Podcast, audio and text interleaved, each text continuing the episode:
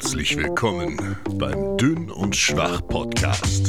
Hier erfährst du alles über die Themen Training, Coaching, Alltag und Energy Drinks mit deinen Hosts Moritz Rockdöschel und Kevin Speer.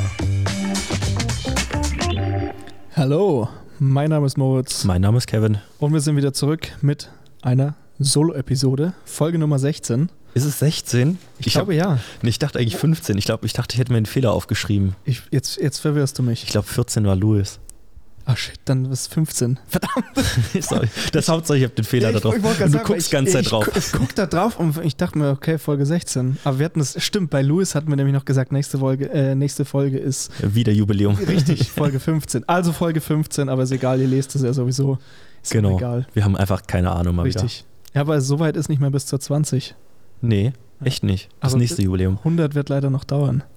Ja, echt ein paar Wochen noch auf jeden Fall. Da sind wir erst 2022 frühestens mit fertig. Ja, ich, ähm, ich höre einen Podcast ähm, und die sind aktuell bei, die haben fünf Jahre in Folge jede Woche eine Folge rausgebracht. Wow. Ja.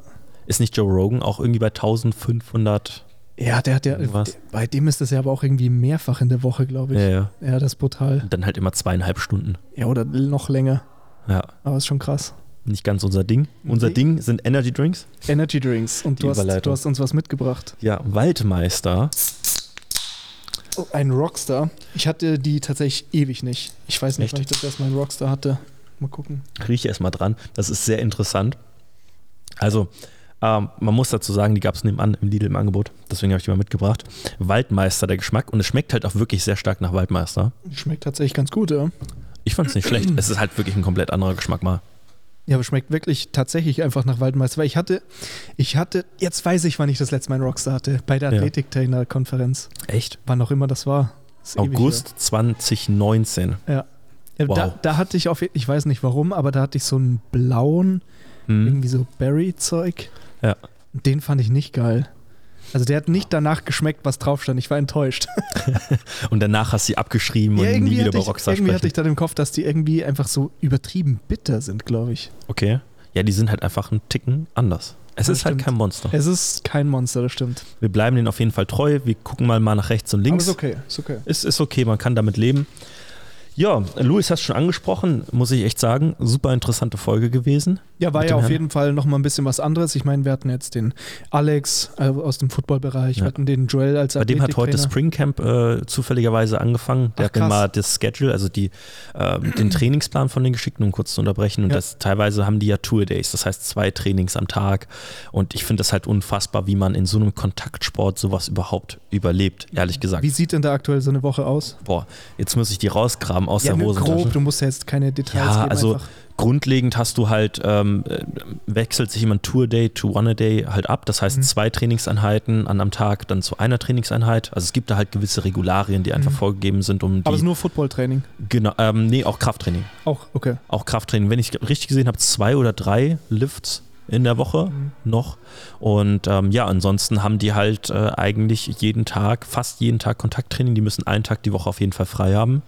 Ähm, und das ist schon, das ist schon nicht ohne. Und die machen ja auch gerade nichts anderes, ne? Ja, das ist schon auf jeden Fall amtlich. Ja, aber du hast richtig gesagt, Alex, äh, Joel hatten wir gehabt, Genau. der ein sehr interessanter Kandidat war und wo wir schönes Feedback von euch bekommen haben. Auf jeden Fall. Also es waren ja bisher, ich sag mal, eher so aus dem ja, Athletik, Kraftbereich und Mhm. jetzt eben mal jemand aus dem Bodybuilding-Bereich zu haben, ist ja auf Ja. jeden Fall ein bisschen was Neues auch gewesen für uns. Insofern auf jeden Fall äh, cool. Waren ein paar spannende Einblicke, glaube ich. Sehr, sehr, sehr interessanter Typ auf jeden Fall, äh, mit dem man auch über das Thema Bodybuilding reden kann. Ähm, ich habe immer so ein bisschen Angst, dass die immer so ein bisschen so in ihrer eigenen Blase, in ihrer eigenen Welt leben und dann ist es immer so ein bisschen schwer, zu denen durchzudringen. Aber bei Luis war es auf jeden Fall sehr angenehm. Ja, auf jeden Fall. Und wie wir dann eben auch ähm, schon angekündigt haben, wenn dann mal unser Roundtable in dem Mhm. Büro da ist, dann kann ich mir da auch vorstellen, dass man dann auch so unterschiedliche ja, Roundtables sich eben Ja. ähm, zulegt, dass man da eben auch mal vielleicht zwei Leute aus dem Bodybuilding-Bereich holt oder Ja. Oder komplett konträr. Leute. Genau, oder Ausdauersportler Richtig, und Bodybuilder. Richtig. Genau, also dass man da irgendwie vielleicht, was, was kann man vielleicht von unterschiedlichen Sachen mitnehmen? Da hattest ja du auch schon mal bei Clubhouse. Ach so, ähm, oh Gott. Diese Talkrunde, also dass man da irgendwie vielleicht unterschiedliche Leute mit reinbringt, keine Ahnung. Ja, da wird sich zeigen, ich habe tatsächlich, ähm, damit man ihn einmal pro Folge nennt, Simon auch schon drauf angesprochen. Ähm, der ist auf jeden Fall bei der Idee, die wir initial hatten, schon dabei. Das heißt, da gibt es eine richtig coole Viererrunde. Ja, der Ähm. ist ja einer von unseren großen Fans tatsächlich. Ja, ja, jede einzelne Folge. Hört jede Folge. Ja, wunderbar. Bin Hat beeindruckt. Ja, ich bin, bin immer noch sehr beeindruckt davon und ich freue mich natürlich sehr, dass ein so hohes Tier Ein so schlauer Mensch. ja, uns zuhört. Richtig. Ja, ähm, sonst, Moritz, gibt es irgendwas Neues bei dir? Bei mir relativ wenig. Ich meine, wir, wir kennen es ja alle, man, man steht so ein bisschen an der Stelle oder auf der Stelle. Ja. Also man kommt irgendwie nicht so recht vorwärts. Ähm, dadurch, dass man ja diese blöde Ungewissheit halt ne, Mhm. äh, hat. Insofern, ja, ich hatte eine Prüfung die Woche, war entspannt. Ähm, Ja. Ernährung war es am Montag und äh, jetzt ist erstmal wieder ein bisschen prüfungsfrei. Ich muss noch so ein paar schriftliche Sachen machen, aber ansonsten recht entspannt. Ist das dieselbe Ernährungsprüfung, die jetzt Lorenz auch zum Beginn seines Studiums noch machen muss, nachholen Tats- muss? Tatsächlich, richtig, genau. Ja, hatte Ja. ich auch schon mit ihm ein bisschen gequatscht. Okay, Ja. sehr cool. Da bin ich ja mal gespannt, ob da die, ob da die packt.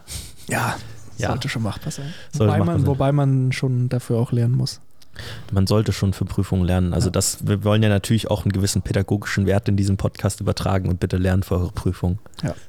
Ganz wichtig. So ist es. Ja, ansonsten äh, bei mir, ich hatte eine schöne Sache. Ich habe ein nettes Paket gestern bekommen. Wir machen jetzt hier Product Placement, um das ich nicht gefragt wurde. Oha. Ähm, nee, eine Bekannte von mir ähm, vom Gewichtheberlehrgang äh, kennengelernt, äh, die Isabella hat eine ähm, Firma gegründet, Mundvoll, die beschäftigen sich halt mit veganer Ernährung und haben da, glaube ich, mit Edekas Regensburg auf jeden Fall, aber vielleicht auch ein bisschen mehr in Bayern verteilt, ich bin da leider zu schlecht informiert, ähm, haben sie da eine Kooperation und die packen halt in Boxen ganz viele vegane Lebensmittel oder halt pflanzliche Lebensmittel. Und dann bekommst du ein Rezeptbuch beziehungsweise hast ein Rezeptbuch ähm, anhand du ein paar ja Leben Rezepte halt durchführen kannst mit den Lebensmitteln, die du zur Verfügung gestellt bekommen hast. Plus du kaufst halt an zwei verschiedenen Tagen frische Zutaten dazu ein und kannst halt eben mal vegane Ernährung ausprobieren. Ich habe mich da halt mega gefreut. Deswegen, wenn es da irgendwelche Möglichkeiten gibt, das zu versenden, Isabella hört auch hier regelmäßig unseren Podcast. Deswegen Oha. liebe Grüße an der Stelle. ähm, verschickt das gerne an unsere Leute. Ach, das wird verschickt, okay. Also an mich wurde es verschickt. Ich glaube tatsächlich, so, okay. ich weiß gar nicht, ob das so verbreitet bei dem bisher ist, aber Ja, natürlich als okay. Unternehmen willst du ja auch wachsen. Ja. Ne, aber ähm, ja, nur das einzig Furchtbare, das muss ich erzählen, wirklich dieser Postbote muss wahrscheinlich in seinem Auto so viel geraucht haben. Diese Box hat einfach nur nach Rauch gestunken. Das war wirklich echt äh, nicht schön gewesen. Das habe ich noch nie erlebt. Krass. Ähm, aber so sind halt manche Postboten. Ja. Ja, aber auf jeden Fall sehr schöne Empfehlung. Vielen Dank an Mundvoll und an Isabella für das Paket. Ähm, wollte ich nur mal äh, quasi den Podcast natürlich dann noch nutzen, um Danke zu sagen. Gut, aber ansonsten, wir haben eine QA-Runde Wir haben eine vorbereitet. QA-Runde, aber vorher, ich glaube, es gab noch ein paar andere News diese Woche. Also, ich Aha. sag mal, gerade wo wir jetzt schon so ein bisschen darüber geredet haben, dass äh, wir immer so ein bisschen in dem Athletik- und Sportlerbereich eben tätig und unterwegs sind, gab es ja speziell in diesem Bereich ein, ja, eine, eine Neuerung, würde ich sagen, mal in Köln. Was war denn da los? Ja, also es hat sich ja vor einigen Monaten eine, wie soll man sagen, neue Liga gegründet. Eine Liga, die anstrebt, im American Football ähm, professionalisiert zu sein und ein bisschen an die NFL Europe, die bis 2007, glaube ich, bestanden hat, ähm, ein bisschen anzuschließen. Ähm, in dieser Liga sind im ersten Jahr nur acht Teams ähm, dabei. Ähm, die haben sich ein bisschen durchgewechselt und das sind nämlich äh, genau die News. Denn Hildesheim bzw. Niedersachsen ist raus, wie auch, äh, was war es nochmal? Äh, Ingolstadt. Ing also, Ingolstadt, Stuttgart ist noch dabei und äh, Köln und Leipzig, wie auch Berlin Thunder statt einem anderen Berliner Team, sind eben dazugekommen. Und das sind nämlich die großen News. Köln hat nämlich bald ein professionelles American Football Team mit den Cologne Centurions. was übertrieben cool ist. Was mega cool ist, wenn man dran denkt, dass auch früher mal Spiele im Rhein-Energiestadion noch ausgetragen wurden, ähm, was einfach absolut verrückt wäre, oder? Ja, voll. Also du hast mir auch noch mal ein paar Fotos geschickt von NFL Europe. Ich weiß gar nicht, wo das war. Frankfurt, glaube ich. Ich glaube, es war Frankfurt hast. damals, das World Games Finale. Also das ist schon brutal. Also wenn man 38.000 diese, Fans. wenn man diese Fotos sieht, boah, also wenn, wenn es tatsächlich in dieser Liga in diese Richtung gehen wird, ich meine, Mhm. wenn wir mal kurz die aktuelle Situation beiseite lassen. Ja, also wenn, wenn es dann irgendwann mal wieder normal wird und es in solche Richtungen geht, also dann ist das auf jeden Fall nochmal eine völlig neue Entwicklung, was deutschen Football angeht. Ja, Tatsache. Also ich bin da mal super gespannt, wie das damit weitergeht mit der Liga. Wir bleiben natürlich dran, nah dran, als Rheingym natürlich auch, als gewisser Dienstleister hier, was das betrifft. Und dann gucken wir mal, wie sich das entwickelt und was die Hintergründe sind. Wenn man natürlich über gewisse News reden kann, dann werden wir auch diese News vielleicht mal verstreuen, auch im Podcast und vielleicht kriegen wir da auch mal die eine oder andere Person an die Strippe. Ich wollte gerade sagen, ich glaube, da haben wir eh, beziehungsweise du, jemand an deiner Seite, beziehungsweise jemand, den du kennst, den wir da auf jeden Fall mal einladen. Ja. Und dann nochmal sehr speziell über alles Mögliche, was diese Liga betrifft, sprechen werden. Mhm. Ähm, ich glaube, da sind einfach super viele Fragen, die ich, noch offen sind. Ich wollte gerade sagen, ich glaube, zum aktuellen Zeitpunkt wissen, ich glaube auch die Beteiligten noch nicht so viel. Deswegen, so viel mehr kann man jetzt nicht sagen, aber ich glaube, das reicht auf jeden Fall schon mal als eine mega coole Neuigkeit. Natürlich, man muss halt sehen, wie sich es jetzt entwickelt. Ähm, ich meine, nicht nur auf der normalen Vereinsebene, sicherlich auch einer Profiliga bietet die Situation einige Probleme und man wird halt schauen, wie sich das entwickelt. Aber ähm, zumindest das weiß ich, äh, so, also ich glaube am 27. Juni würde das erste Spiel von Köln stattfinden und das wird wahrscheinlich ein TV-Spiel sein. Also wenn alles klappt und wenn alles so durchgeführt wird, dann äh, wird man da wohl im Fernsehen zu sehen sein. Wo wird das denn übertragen? Ähm, entweder müsste es Pro7 Max sein oder also ich meine Pro7 Sat 1 steht ja mit der Mediengruppe hinter der European League of Football. Ähm, ich gehe mal davon aus, mit Pro7 Max als Football-Sender wird auch äh, das entsprechend ja, auch. darüber ähm, zu sehen sein. Aber wer weiß, wie sich entwickelt, wie das Interesse ist. Aber man muss ja sagen, wirklich äh, verrückterweise der Football-Hype in den letzten zwei, drei, vier Jahren, man ist ja kaum drum herum gekommen in, in Deutschland. Ne, wie sich das entwickelt hat, wie das gewachsen ist und so. Früher hat man immer nur so zum Super Bowl, mal weil es irgendwie cool war, ist man länger aufgeblieben. Und jetzt mittlerweile sitzen die Leute jeden Sonntagabend da ich wollte gerade sagen, und wir hatten ja auch äh, neulich schon mal ein bisschen drüber gequatscht, wenn das dann eben auch tatsächlich so zustande kommt, dass das eben auch bei ProSieben regelmäßig dann übertragen wird, mhm. ähm, dann hast du halt wirklich das fast, also nicht ganz, aber fast das ganze Jahr Football im Fernsehen. Ja. Das heißt, du kannst halt wirklich dann ab ähm, August, September die NFL mitverfolgen im Fernsehen und dann eben den ganzen Sommer und das Frühjahr eben die E11. Ja. Insofern mega cool. Ich denke, das ist ein Riesenvorteil der Fußball-Bundesliga auch. Die läuft ja quasi immer. Immer, ja, du kannst immer Fußball schauen. Ja, also ich tue es halt nie. du könntest. Ich könnte. Richtig. Ja, ja. Nee, aber äh, auch da sicherlich für die deutschen Zuschauer, sonst hast du halt immer acht ja. Monate, wo du drauf Mega wartest, ja, das äh, dass irgendwas passiert. Ähm, und jetzt, das könnte eine Riesenlücke halt eben füllen. Voll. Mal schauen, wie es wird. Wir halten euch auf jeden Fall auf dem Laufenden. Richtig. Wir sind ja äh, nah an der Quelle hier in Köln und äh, ja, werden euch auf jeden Fall aufklären, sobald wir etwas wissen. Ja, und jetzt darf ich jetzt zum QA kommen. Du darfst jetzt zum QA kommen. Und die erste Frage ist da, glaube ich, auf jeden Fall vor allem an dich adressiert. Ich kann da ja. jetzt gar nicht so viel dazu sagen. Oder soll ich lieber die nächste machen? Die, die äh, so. gute Frage. Komm, komm erstmal zur ersten Frage, die du aufgeschrieben hast. Ja, die erste Frage, die mir gestellt wurde, was sollte ein Fußballtorwart im Kraftraum trainieren? Und ähm, immer dann, wenn wir darüber sprechen, und wir haben ja eben schon das kurz mal angesprochen, ähm, wir müssen uns ja erstmal darauf einigen, was wollen wir verbessern oder was wird überhaupt in der Sportart abgefordert. Und beim Torwart ist es halt recht leicht ähm, zusammenzufassen, der hat kurze Sprintdistanzen, außer man ist Manuel Neuer. Ich weiß nicht, wie weit du mit Fußball beschäftigt ja, doch, bist, aber. Soweit, das kenne ich dann schon. Das wäre so der einzige, wo ich ja. sagen würde, für den ist das ein bisschen anderer mhm. Spielertyp. Mhm. Ne, aber du hast relativ kurze mhm. Sprintdistanzen mhm. mit kleinen Richtungswechseln und du hast viel in Richtung Sprünge. Ja. Seitlich, vorwärts, ja. Ähm, und das ist halt eben genau das, was auch verbessert werden sollte. So, und dann muss man sich halt eben fragen, naja, was sind denn die Kernelemente äh, meines Trainings, die auch solche Fähigkeiten verbessern können? Ne? Und wenn man jetzt über Sprünge spricht, dann sprechen wir immer über in gewisser Weise schweres Krafttraining, Kniebeugen und Co. Ja, das steht absolut außer Frage. Man muss dann halt mal schauen, weil eben halt auch seitliche Sprünge eine ganz, ganz entscheidende Komponente sind, ob man da in der Richtung halt auch was mit einbaut. Beladensprünge oder ähnliches. Mhm. Und kurze Sprintdistanzen, viele Richtungswechsel, geht halt wieder in dieselbe Richtung. Wir wollen halt schnell beschleunigen können, schnell abbremsen können, haben dabei halt meistens relativ lange Bodenkontaktzeiten bei diesen kurzen Distanzen. Mhm. Und je länger die Bodenkontaktzeit ist, desto größer ist auch Anteil der Kraft, meiner Maximalkraft, mhm. die eben damit reinspielt und das determiniert. Und deshalb denke ich, dass äh, für Torhüter auf jeden Fall es keine schlechte Sache ist, ähm, sich zumindest mit Krafttraining ein bisschen intensiver auseinanderzusetzen, als manchmal für, für den einen oder anderen Feldspieler sein sollte, oder? Ja, stimmt. Stimmt, ja. Ich glaube auch generell, also das hatte ich ja auch schon mal so ein bisschen vorgeschlagen, dass wir so mal eine Folge machen, wo wir nochmal sehr genau darauf eingehen, wie ja. wir Trainingspläne erstellen. Mhm. Ähm, also beispielsweise auch aus meiner Sicht, wenn ich jetzt eben einen Powerlifter habe. Ja. Das heißt, nach welchen Kriterien wähle ich vielleicht Übung aus, was möchte ich jetzt bei dem verbessern und dann eben aber auch jetzt, äh, wenn wir auf den athletischen Bereich gehen, dass wir eben sagen, nach welchen Kriterien wählt man denn eben ganz einfach die bestimmten Fähigkeiten aus, die wir verbessern mhm. wollen und so weiter. Also ich glaube, da kann man auch nochmal ein bisschen länger drüber reden, aber. Nee, finde ich gut. Finde ja. ich gut. Ähm, das äh, sollten wir auf jeden Fall mal thematisieren. Sollte eine der nächsten Folgen sein, habe ich Bock auf jeden Fall drauf. Ja. Ich weiß nur beispielsweise, und das ist halt so mal ein schwieriges Thema, ähm, in Bezug auf Fußball-Torhüter gesehen. Ich meine, Krafttraining bietet uns nicht nur die Sache der Leistungssteigerung, aber auf der anderen Ebene haben wir halt immer Verletzungsprävention mit dabei. Und das ist gar nicht mal so ein, sage ich mal, unwichtiges Thema bei Torhütern. Man denkt, die hatten gar nicht so den Kontakt halt mit dem Gegenspieler und eigentlich dürfte da gar nicht so viel passieren. Aber ich weiß halt so, das erste Hand, liebe Grüße an Joel, dass das gar nicht mal so selten passiert, dass da eben halt auch nicht Kontaktverletzungen passieren. Aus dem einfachen Grund, wir haben ja immer das Problem im Sport, dass du nie so ganz kontrollieren kannst, was der Vereinstrainer oder der Positionstrainer macht.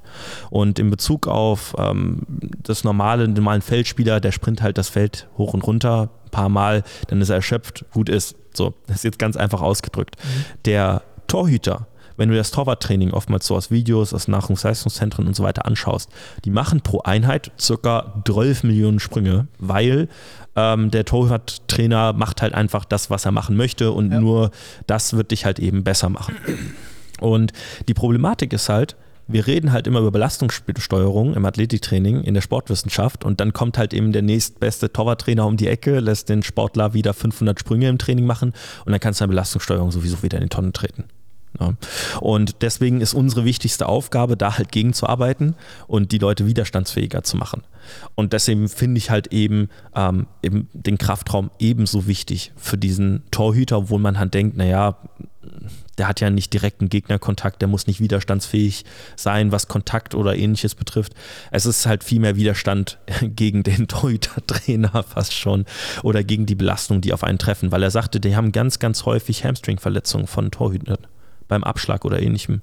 Da haben die einfach nicht Kontaktverletzungen, weil die Belastungssteuerung bei denen so unfassbar schwierig ist, weil halt manchmal eben der Torhüter-Trainer durchdreht und sagt, komm, jetzt machen wir halt mal Training wie in Oldschool-Zeiten und springst halt eben 100 Mal. Das heißt, stärker sein ist besser. Das ist die Zusammenfassung meines ewig langen Monologs. ja, sehr gut gesagt. Ähm, komm, bring uns eine Zusammenfassung. Conventional oder Sumo, Moritz? Das ist die nächste Frage gewesen. Ich weiß, das ist ausgelutscht. Du hast dich vorhin gut ich, aufgeregt. Ich wollte gerade sagen, also als ich die Frage gelesen habe, das ist halt so ein uraltes Thema, aber ich meine, es kommen immer wieder neue Leute in den Bereich und interessieren sich dann für dieses Thema. Und ich meine, diese Frage Conventional oder Sumo, ich würde zuallererst mal sagen, Sumo-Kreuzheben ist ähm, eine Variante des Kreuzhebens, die vor allem im Powerlifting ähm, ihren, ja, ihre Sinnhaftigkeit vor allem hat. Und es ist halt ganz einfach so, dass manche Anfänger häufig das Gefühl haben oder häufig Schwierigkeiten haben mit dem mhm. normalen Conventional Kreuzheben. Ja, das heißt, es ist ein bisschen eine unangenehme Position, wenn man vielleicht nicht super lange Arme hat und man tut sich einfach so ein bisschen schwer, den Rücken gerade zu kriegen, ein Gefühl dafür zu kriegen, wirklich die Hamstrings, die Glutes zu involvieren und das Ganze eben nicht nur hochzuwürgen, äh, hochzukrüppeln. ähm, und dann hat man häufig das Gefühl, so, boah, krass, wenn ich mich breiter hinstelle und dann irgendwie so ein bisschen aufrechter bin, dann tue ich mir viel leichter. Mhm. Und da waren sehr viele Leute.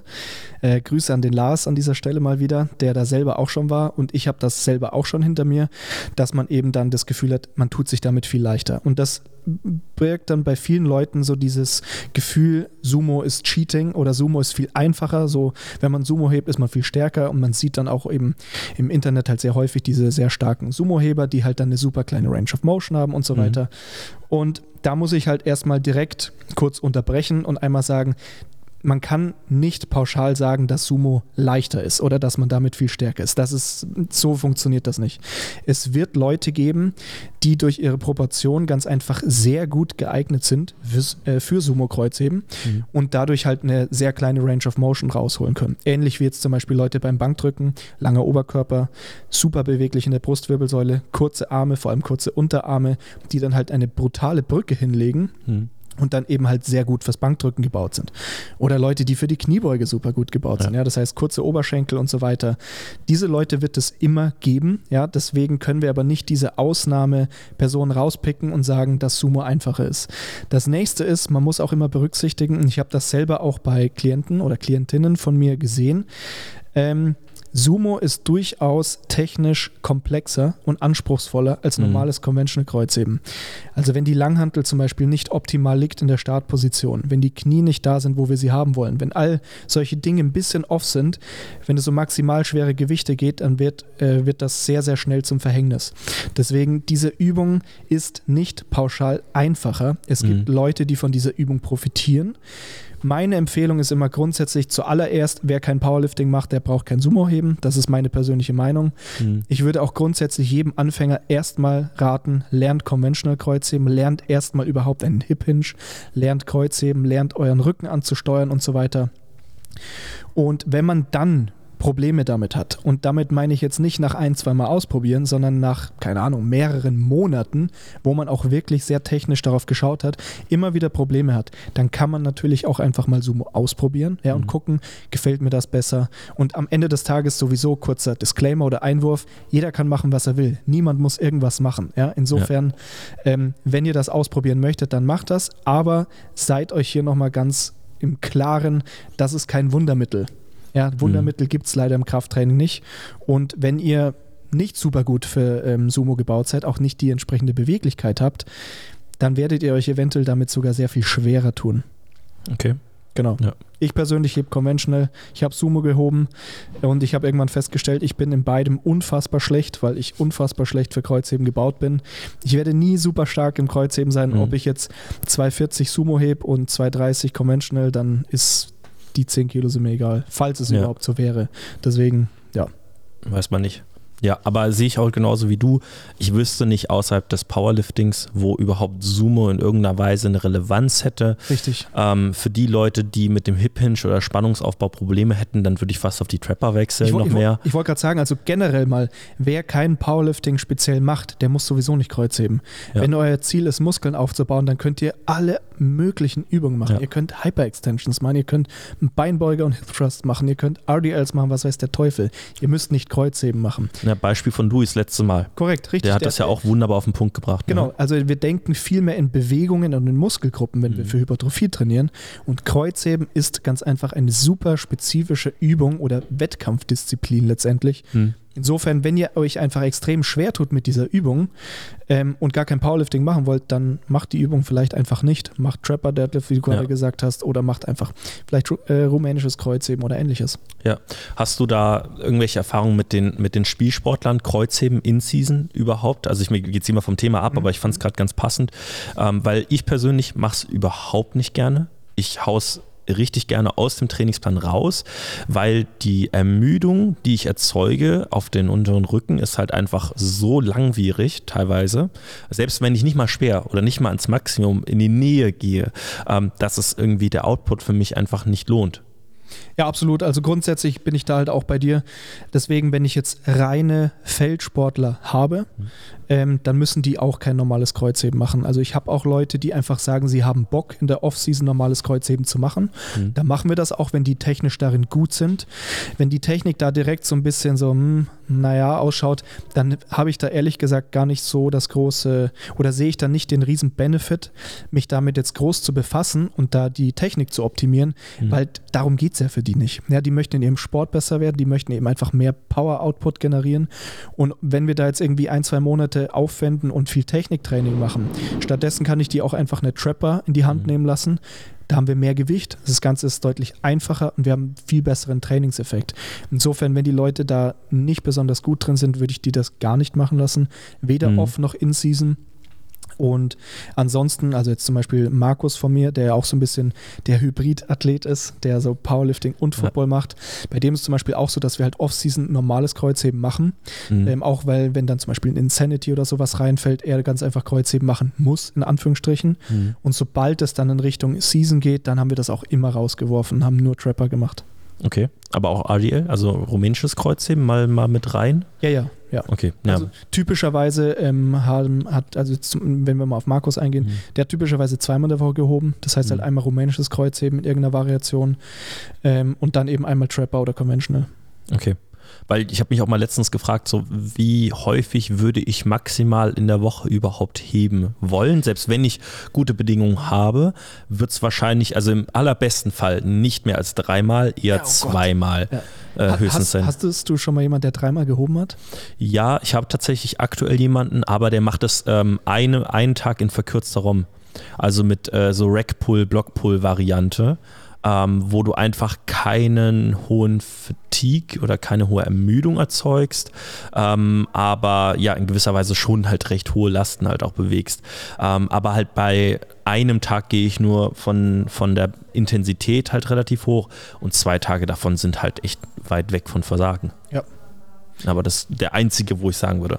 Ja, ich hatte tatsächlich noch nie jemand, der dreimal gehoben hat. Ähm, es sei denn, ich vergesse jetzt jemanden, aber ich glaube ansonsten wirklich immer einmal oder zweimal. Zweimal so das Typische. Ja. Und einmal, jetzt wenn wir im Powerlifting-Bereich sind, einmal eben die Wettkampfdisziplin, das heißt eben Sumo oder Conventional. Also ich habe auch Leute, die Sumo heben, die einfach mhm. davon tatsächlich profitieren. Ähm, und dann halt irgendwie eine leichte Technikvariation, das heißt mhm. zum Beispiel irgendwie ein pausiertes Kreuzheben oder halt eine ja, gezwungene leichte Variante ohne Gürtel, mehr Reps, RDLs, irgendwie sowas. Okay. Genau. Ja, aber das war auch ein Ausnahmefall. Also ich lasse meine Leute auch nicht dreimal die Woche heben. Ganz sicher nicht.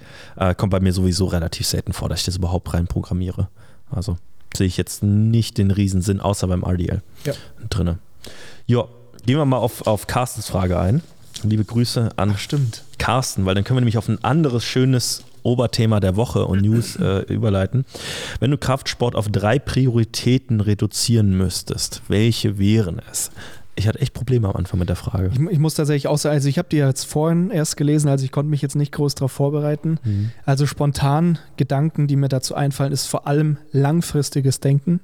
Mhm. Nicht diese, ähm, alles muss sofort jetzt passieren, sondern eben wirklich langfristig versuchen zu denken nach dem Motto, wo kann ich in einem Jahr stehen, wo kann ich vielleicht in fünf Jahren stehen. Also diese Denkweise etablieren. Ähm, dann Technik lernen. Das mhm. heißt, dass wir eben möglichst effizient sind. Und ansonsten. Ähm, zwei, sind auch ja, gut sind eigentlich. Ne? Zwei. Ne? Ja, nee, aber für das, für das langfristige Denken nochmal interessant. Ich weiß gar nicht, ob wir es in dem Rahmen schon mal genannt hatten. Wir haben immer wieder das Thema gehabt. Du hast ja drei Bewegungen mhm. im Kraft-3-Kampf. Mhm. Wir nehmen das jetzt mal als typisches Beispiel dazu. Mhm. Ähm, du hast drei Übungen und normalerweise, wenn du ein einigermaßen fortgeschrittener Sportler bist, wirst du in einem Trainingsblock dich nicht in allen drei Übungen gleichermaßen verbessern können. Das funktioniert nicht und das passiert aus der Erfahrung her nicht. Wenn du dagegen ein Anfänger bist, verbesserst du dich in allen drei Disziplinen wunderbar, immer egal was du tust. Das geht so ein bisschen, es gibt so eine geile Metapher von, von Maury, so einem Forscher aus, Franz, aus Frankreich, der hat halt so eine Zahnpasta-Metapher genommen. Er meinte so, wenn du so eine, wenn du so eine äh, neue Zahnpasta nimmst, du kannst drücken, wo du willst, da passiert was, es kommt was raus, es mhm. passiert was. So, je fortgeschrittener der ist, je öfter du die Zahnpastatur benutzt hast, desto eher musst du halt an den richtigen mhm. Stellen Boah, drücken. Das ist mega das coole Bild. Ja, Ne, kann man sich ganz gut vorstellen. Ja. Und ähm, auch da ist es halt ähnlich äh, für, den, für den Trainingseffekt. Und ähm, die Leute haben halt immer den Eindruck, dass es halt immer die volle Zahnpastatube ist, auf der man irgendwie rumdrücken kann und rumhauen kann und es kommt halt was bei raus. Ähm, das ändert sich aber halt relativ schnell und da kommen halt diese Prioritäten ins Spiel und du sagst es halt langfristiges Denken, wo man sich dann halt ähm, auch damit auseinandersetzen muss, wie verhält sich denn Fortschritt über die Zeit im Kraftsport? Ist keine keine lineare Beziehung. Absolut. Ja. Also ein Punkt, der mir jetzt noch einfällt und da muss ich nur direkt als Disclaimer sagen, das ist rein aus Performance und aus Powerlifting Sportperspektive und meine Meinung, ähm, langfristige Gewichtszunahme als Ziel, mhm. weil wir natürlich stetig auch mehr Muskeln aufbauen wollen. Mhm. Und da natürlich auch direkt nochmal als Disclaimer, das heißt nicht, dass man super fett werden soll. Und das heißt natürlich auch nicht zwingend, dass das immer super gesund ist, aber von gesund sprechen wir hier sowieso nie, weil wir hier immer von Leistungssport mhm. sprechen. Deswegen bitte mich da jetzt nicht äh, festnageln. Aber deswegen, dass man einfach, wenn wir mal kurz jetzt in den Powerlifting-Bereich gehen, Mhm. Sucht euch bitte eine Gewichtsklasse, in der ihr Platz nach oben habt und nagelt euch auch nicht als Anfänger direkt fest. Es ist durchaus okay, dass man mal eine Gewichtsklasse hoch und zwischenzeitlich vielleicht auch mal wieder runter und hoch geht, ne? aber dass man halt nicht diesen Gedanken hat, ich wiege jetzt 90 Kilo, jetzt mhm. will ich mega viel Muskeln aufbauen, mega stark werden und ich will 10 Kilo leichter werden. Schwierig. Das wird auf lange Sicht einfach schwierig, ja. Deswegen, wenn ihr ein Anfänger seid, baut Muskeln auf, ja, und seid damit auch oder seid euch im Klaren, dass wenn wir Muskeln aufbauen wollen, müssen wir mehr essen, dann müssen wir auch ein bisschen schwerer werden. Insofern habt keine Angst davor, schwerer zu werden, zuzunehmen. Weil Fett ja. runterzukriegen, mal eine Diät zu machen, ist relativ entspannt. Muskeln aufzubauen, mhm. nicht so entspannt. Tatsache. Man wirft ja immer ganz gerne einen Blick auf die anderen Gewichtsdisziplinen und dann sieht man so seine Trainingsleistung und denkt so, okay, wäre ich eine Gewichtsklasse weiter unten, dann wäre ich halt auf dem Platz gewesen. Mhm. Bin ich eine weiter oben, wäre ich auf dem, auf dem Platz. Ne? Und dann kommt es einem schon immer attraktiv vor, eine niedrigere Gewichtsklasse anzustreben. Aber es ist halt, man ist meistens sich nicht bewusst, was damit einhergeht. Letztes Jahr ich bin ja auch mit dem Gewicht so unfassbar runtergegangen, also ist unfassbar, aber ja, fast 10 Kilo. 10 Kilo so, und auf einmal merkt man so, wow, Regenerationskapazität, Leistung bricht halt gerade komplett nach unten durch. Bis zum bestimmten Kilogramm, also ich glaube 6 Kilo habe ich runter gehabt, da ging alles super, ging schön linear noch nach oben. Und danach kam so dieser Point of No Return, wo es dann halt richtig bergab ging. Ne? Und man muss sich darüber bewusst sein, das muss entweder langfristig angelegt sein, das geht nicht mal so eben übers Knie brechen. Ne? Ach, sind nur drei Kilo, mache ich mal eben so schnell. Ähm, und äh, zum anderen, äh, man muss sich darüber bewusst sein, man kann nicht immer seine Leistung, besonders zum Beispiel im Bankdrücken, auch einfach mal so locker mitnehmen. Richtig. Also ich denke, ich da, da haben wir ja sowieso einen recht spannenden Gast oder auch zwei spannende ja. Gäste geplant, wo wir dann auf jeden Fall auch nochmal sehr ausgiebig auf dieses Thema eingehen. Ähm, aber ja, also stimme ich dir auf jeden Fall zu. Insofern, jetzt sind wir mega vom Thema abgewichen, aber. Ja, aber das, wir kommen mal zurück. Wir kommen zurück. Äh, Technik hast du gesagt. Aber jetzt Moment mal, was ja. sind deine drei Punkte überhaupt? Oh mein Gott, frag mich nicht. Ich habe hab gehofft, dass du mich da rausziehst. Nee, nee, nee, nee, nee.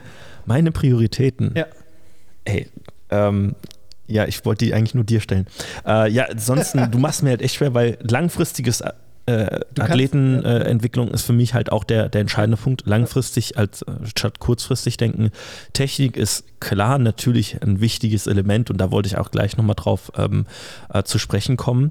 Und ähm, ja, langfristiger Progress ist oder langfristiger Fortschritt, sich mehr fordern, das ist, es geht ja auch in den ersten Punkt mit rein. Mir fällt da tatsächlich auch gar nicht mehr so eine weitere Priorität ein. Eine fällt mir jetzt spontan noch ein. Ja. Jetzt muss ich nur schauen, dass wir nicht noch weiter vom Thema abweichen, ja. aber Anstrengung. Anstrengung. Ja. Mhm. Ich glaube, das darf man nicht vergessen. Okay. Also ich, Wie würdest du es genau definieren, was du möchtest? Was ich damit einfach nur meine, ist, ich glaube teilweise, ähm, also gerade wenn wir jetzt so in die Science-Richtung gehen, ähm, macht man sich halt unendlich viele Gedanken über den in Anführungsstrichen perfekten Trainingsplan. Ja, das heißt, mhm. wie viel Volumen muss ich machen und irgendwelche Tapering-Strategien und alle möglichen Dinge. Ja, das wird bei dir, oder mhm. ich weiß es ja, dass es eben bei dir auch im Athletiktraining-Bereich eben super krass in diese Richtung geht, dass man eben wirklich schaut, was kann ich alles optimieren, was kann ich noch besser machen. Oder auch technisch, dass man schaut, mhm. boah, jetzt hier muss ich nochmal das ändern und hier gibt es eine Kleinigkeit. Und manchmal ähm, vergisst man dann auch so ein bisschen, worum es eigentlich geht. Nämlich, dass wir nämlich ganz einfach trainieren möchten, uns anstrengen möchten, dass es Sport mhm. ist und dass wir so vorwärts kommen. Und nochmal Disclaimer, natürlich befasse ich mich auch mit diesen Themen und natürlich sind mir diese Sachen extrem wichtig, ja, was ja. Trainingsplan Optimierung angeht. Da verwende ich auch sehr, sehr viel Zeit und da bin ich auf jeden Fall auch ähm, drin in der Sache und auch was Technik angeht. Aber wenn diese Sachen stimmen, dann wird trainiert und dann strengen wir uns an und dann geht's, ja. dann geht's eben in die richtig ernste Richtung. Sehr schön gesagt. Und jetzt hole ich aus. und jetzt bringe ich das Thema Technik nochmal auf den Tisch, weil da gab es ja mal einen ganz großen ähm, wie soll man es sagen, kleinen oder einen Ein ganz großen Shitstorm. Internetskandal. Internetskandal mit Squad University diese Woche.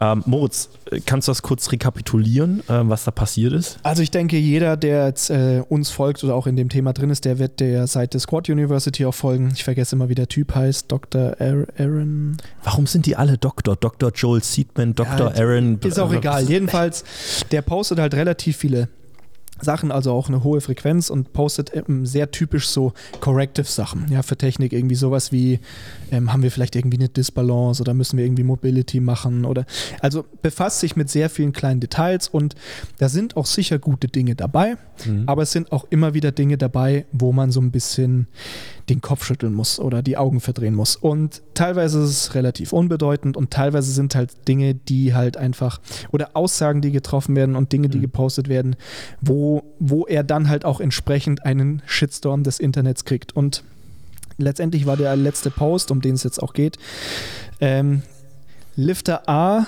beugt ähm, 650 Pounds, aber mit einem Hip Shift und die Knie kollabieren ein bisschen. Also ein leichter Knee Cave und ein leichter Hip Shift. Hip Shift heißt, dass quasi bei der Bewegung der Kniebeuge quasi die Hüfte nach weicht rechts, so ein links. bisschen aus. Richtig. Ja, ja. Also die Person A beugt 600 Pounds, viel Gewicht und hat ein bisschen Technikeinbruch. Mhm. Person B beugt 500 Pounds mit perfekter Technik. Und seine Aussage war, Lifter B ist beeindruckender.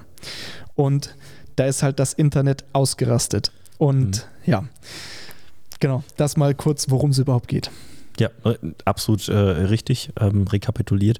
Ähm, das war ein unfassbar schwieriges Thema, weil ähm, es gibt sicherlich noch die, die Ansicht, oder ich sag mal so, wir wollen immer darauf abzielen, dass Technik so gut wie möglich stattfindet. Technische Fehler wollen wir minimieren. Das steht ja absolut außer Frage. Ähm, der Punkt ist halt letztendlich, dass wir müssen mal fragen, in welchem Kontext wird das ganze Thema jetzt dahingestellt. Und wenn wir jetzt, jetzt darüber sprechen, dass jemand ein fortgeschrittener Lifter ist und das eventuell auch wettkampforientiert macht, ist A die Frage, ist es überhaupt möglich, ohne einen kleinen technischen Einbuße überhaupt so ein Gewicht zu bewegen? B, ist das überhaupt schlimm? Das ist halt auch nochmal der nächste Punkt. Ähm, und letztendlich, ähm, es ist ja auch nicht so, dass es komplett das Muster kaputt gegangen ist und ähm, der Athlet äh, ja mit noch ein bisschen mehr Grad Abweichung wahrscheinlich komplett auseinanderbrechen würde. Nein, ähm, das, was Pascal die letzten Tage auch gesagt hatte, ist, es geht immer einher, dass ein fortgeschrittener Lifter sich halt auch eben mit seinem Lift auseinandersetzt, an der Technik arbeitet und versucht, sich da zu verbessern. Es heißt aber nicht, dass du jetzt mit deinem Gewicht zurückgehen musst, weil eine kleine ein kleines technisches Detail aufgefallen ist, als du einen Maximalversuch gemacht hast. Das heißt nicht, dass dein gesamtes System Körper kaputt ist und du irgendetwas korrigieren musst. Nein, du hast dich einfach unfassbar angestrengt. Sicherlich haben sich irgendwelche kleinen Weak Links gezeigt, aber die Frage ist überhaupt, wie relevant sind sie? Genau, also grundsätzlich muss man halt eh erstmal sagen, die Aussage an und für sich, die Person, die deutlich weniger Gewicht bewegt, ohne Formeinbruch, ist beeindruckender als die Person, die viel mehr Gewicht bewegt, ähm, aber mit bisschen Technikeinbruch ist schon mal aus meiner persönlichen Meinung völliger Käse. Weil nein, die Person, die mehr Gewicht bewegt, ist beeindruckender. Punkt. Also brauchen wir nicht drüber reden. Das nächste oder mein Problem dabei ist dann auch so ein bisschen, was du jetzt eben auch gerade gesagt hast, also ich will jetzt auch gar nicht zu sehr in das Detail da reingehen, aber wenn wir zum Beispiel von einem Knee Cave sprechen, Hm. ein leichter Knee Cave, Also, Ist- dass die Knie nach innen korrekt. fallen.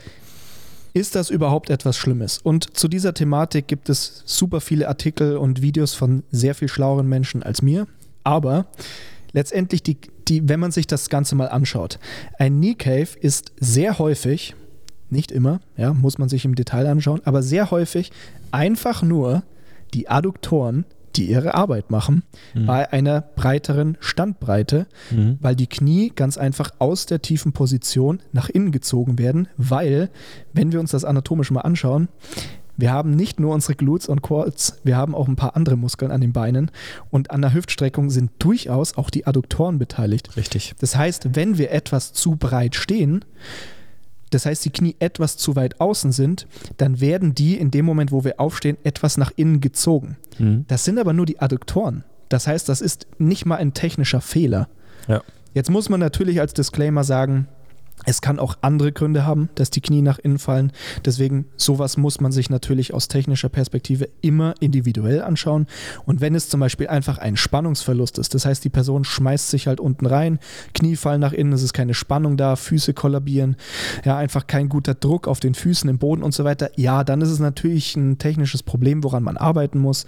Oder vielleicht kann man zum Beispiel was an der Standbreite ändern, am Winkel mhm. der Knie. Vielleicht drückt die Person die Knie in der Exzentrik etwas zu stark nach außen und fallen dann umso mehr nach innen. Also was ich hiermit gerade sagen mhm. möchte, ist, man kann nicht pauschal sagen, dass Richtig. das schlecht ist. Also das ist schon mal, da kriege ich echt das Kotzen. Und das Problem dabei ist halt dann, dass so eine Aussage dann halt auch Leuten Angst vermittelt. Das heißt, mhm. die Leute machen dann eine Übung und sehen dann so, um Gottes Willen, mein linkes Knie ja. kommt zwei Zentimeter nach innen.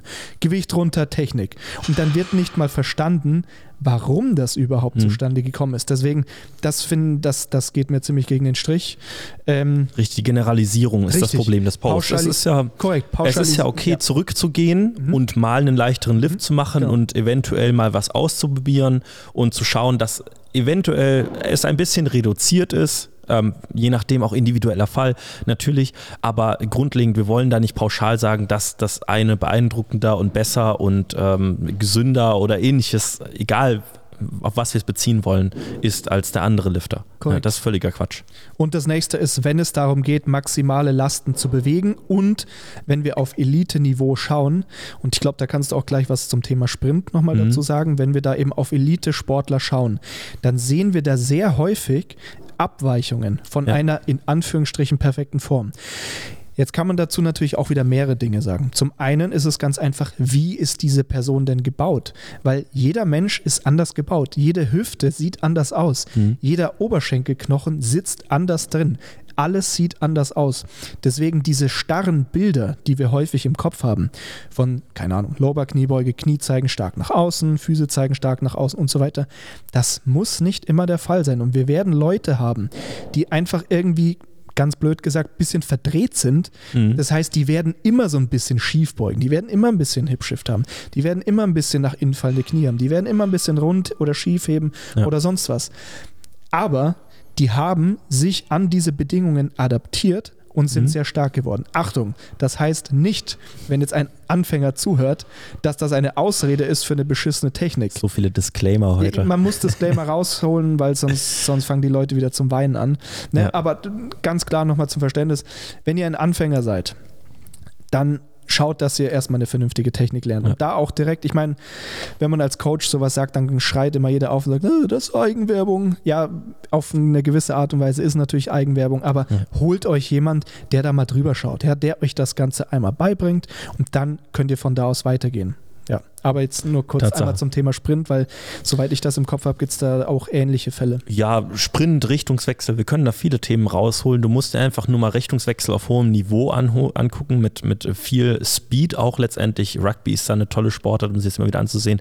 Wenn du da den Knievalgus siehst, der da manchmal stattfindet und so weiter, wenn du das vergleichst Brechen mit den Knie durch. Genau, wenn du das vergleichst mit den Kräften und du sagst, der 650 Pfund Lifter, bei dem gehen die Knie kaputt, weil seine Knie ein bisschen nach innen fallen in der Aufwärtsbewegung, dann frag erstmal den Rugby-Spieler bei seinem Richtungswechsel, was dann passiert. Richtig. Das sind komplett andere Kräfte. Correct. Also da geht es ja nochmal auf eine ganz andere Dimension, die wir einfach haben. Und es ist genau das, was du sagst. Es kommt darauf an, worauf adaptieren wir uns. Ne? Und das ist die entscheidende Perspektive, die wir haben müssen. Ähm, ne? Anterior Pelvic Tilt ist so ein Riesenthema im Sprinten, also nach vorne kippen der Hüfte, sagt man auch auf der einen Ebene, boah, riesen Hamstring, Verletzungsgefahr und ähnliches. Auf der anderen Ebene kann das aber halt auch Leistungsperspektive oder für den Sprinter von Vorteil sein. Es ist die Frage, worauf bin ich eben angepasst, Fälle individuell anschauen, nicht pauschalisieren und ähm, sich darüber bewusst werden, naja, was sind wirklich hohe Kräfte und was kann mein Körper eigentlich wirklich kaputt machen. Und das sind sehr, sehr wenige Dinge und unser Körper ist verdammt widerstandsfähig in die meisten Sachen. Ja, deswegen, ähm, ja, da aus meiner Perspektive auch einfach einen viel, viel sachlicheren und viel, viel ruhigeren Look da drauf, weil wenn wir uns in den Sport anschauen, was da passiert und wie wenig Leute an sich verhältnismäßig zu dem Kram, was die da machen, kaputt gehen, auch die ganzen Wochenendfußballer in der Kreisliga A, wenn die einen Richtungswechsel durchführen, da wird manchmal Hände über den Kopf zusammenschlagen, wenn du das vergleichen würdest mit dem ähm, Sportler, der hier seine Kniebeuge durchführt. Und da passiert halt auch nichts. Also deswegen, ähm, ich, ich sehe das halt viel äh, unemotionaler, das ganze Thema. Das, ähm, ich will das mit jedem einzelnen Sportler einzeln betrachten. Ich will den einzelnen Fall mir anschauen und diese Generalisierung, die sorgt halt eben für Klicks, die sorgt für Aufmerksamkeit, die hat er bekommen. Und sicherlich werden ihm wieder viele zustimmen und du wirst wieder Fragen von deinen Trainees bekommen, so ist das so, ne, müssen wir da irgendwie aufpassen oder so. Das ist für uns immer ein Kampf gegen Windmühlen.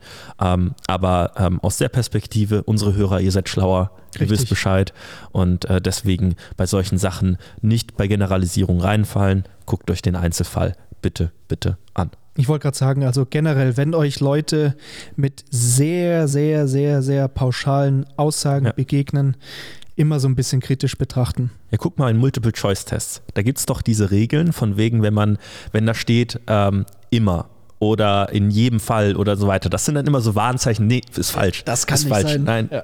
auf gar keinen Fall. Warum denn nicht im Sport? Richtig, aber wie du auch sagst, ich meine, am Ja. Ende des Tages muss man sich, oder ich habe mir dann auch irgendwann gedacht, weil es ist ja jetzt seit Tagen dieser Shitstorm. Ja.